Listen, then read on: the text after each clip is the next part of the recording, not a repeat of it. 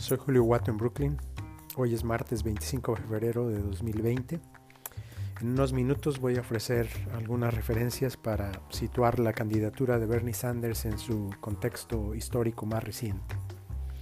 A primera vista, sorprende que un político que se proclama socialista, que aboga abiertamente por la clase trabajadora, que llama a la unidad de los trabajadores por encima de sus diferencias salariales, ocupacionales, raciales, étnicas, nacionales, de género, de orientación sexual, etc., que un político con estas características esté a la cabeza de sus rivales en la pugna por la nominación como candidato presidencial por el Partido Demócrata de Estados Unidos en 2020. Bernie ah, no es un recién llegado a la política, es, es, un hombre que calladamente lleva ya más de 40 años luchando por estas mismas causas. Desde que era estudiante en la Universidad de Chicago, en los años 60, Bernie participó en el movimiento por los derechos civiles de los negros. También participó en las luchas contra la guerra de Vietnam en los años 80, Bernie fue alcalde de la ciudad más grande del estado de Vermont, Burlington, una ciudad muy bella no lejos de la frontera con Canadá. En los años 90 hasta el 2007 fue representante en la Cámara de Representantes del Congreso de Estados Unidos y luego derrotó en forma contundente a un multimillonario republicano para conquistar así su asiento en el Senado, asiento que todavía ocupa.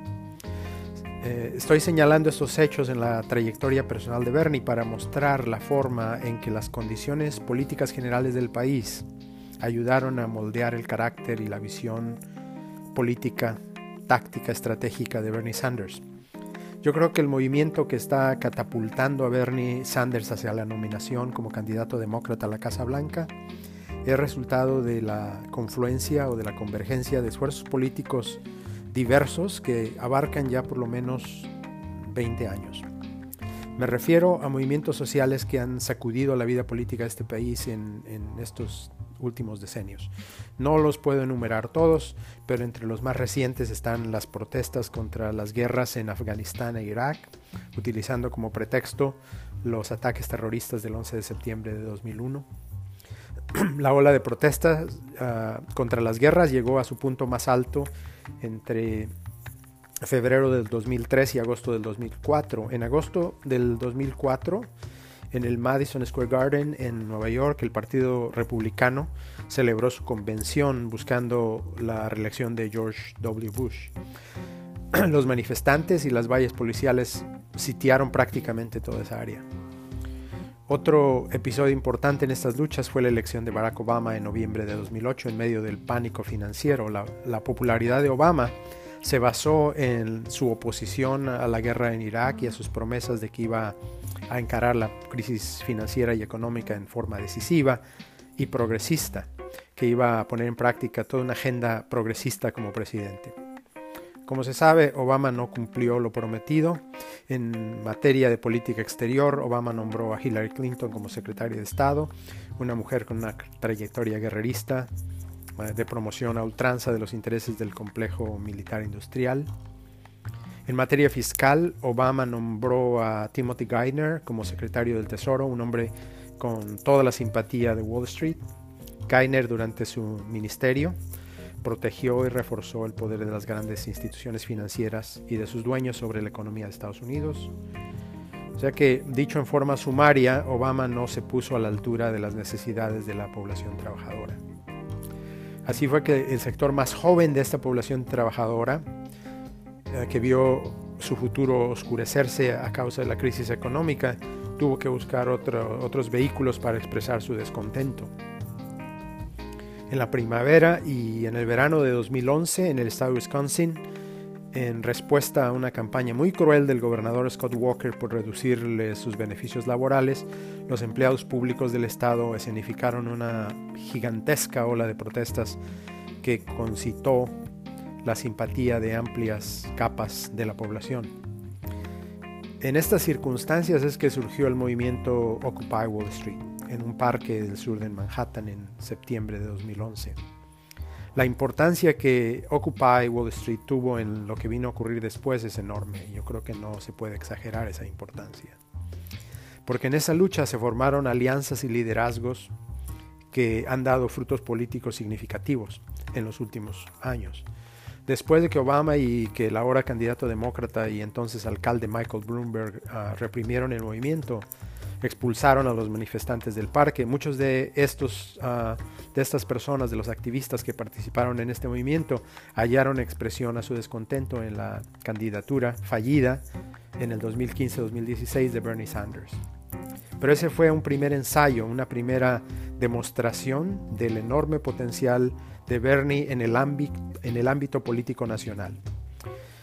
Como se sabe, Bernie se quedó corto en, en, su intento. Hillary Clinton, con respaldo de poderosos intereses económicos y la ayuda del viejo y mañoso aparato político demócrata, el establecimiento, de establishment, le arrebató la nominación a Bernie solo para perder la elección general ante Donald Trump.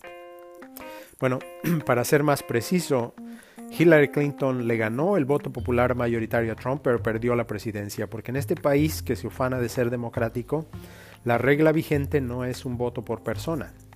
No. El presidente es elegido por un colegio electoral en el que estados con poca población tienen un peso desproporcionado en el resultado final.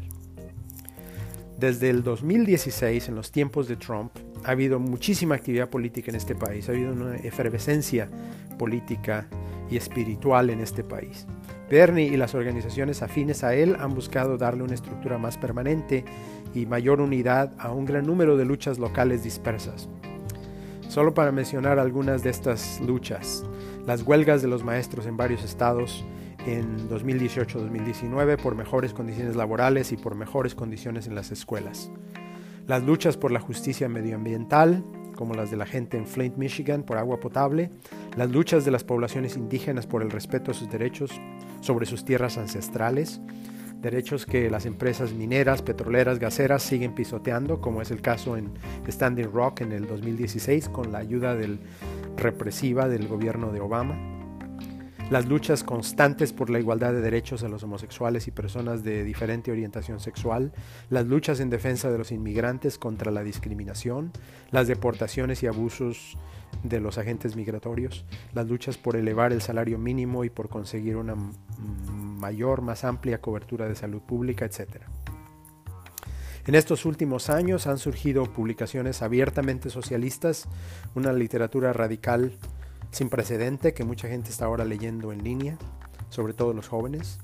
También en este brevísimo periodo de unos 3-4 años han surgido de repente líderes políticos de alto calibre como uh, Shama Sawant y Pramila Yayapal en, el estado de Washington, como Alexandria Ocasio Cortés en Nueva York, como Rashida Tlaib en Michigan, Ilan Omar en Minnesota, por mencionar los casos más notables. Un lema de campaña de Bernie Sanders es Not me, us, no soy yo, somos nosotros. No es una casualidad que este sea uno de sus lemas, uno de los lemas que a Bernie le gusta repetir más. En los últimos decenios, la clase trabajadora de Estados Unidos ha sido golpeada muy fuertemente por el capitalismo salvaje, el guerrerismo imperialista, por la globalización, la contrarrevolución económica neoliberal, procesos que condujeron a la catástrofe económica de 2008-2009 9. Así que Bernie no es un relámpago en un cielo político sereno, Bernie representa la cúspide de uno de los esfuerzos colectivos más sistemáticos en la historia de Estados Unidos por unir a diferentes sectores de la población trabajadora para hacerle frente a estos procesos adversos y monstruosos. Nos escuchamos pronto.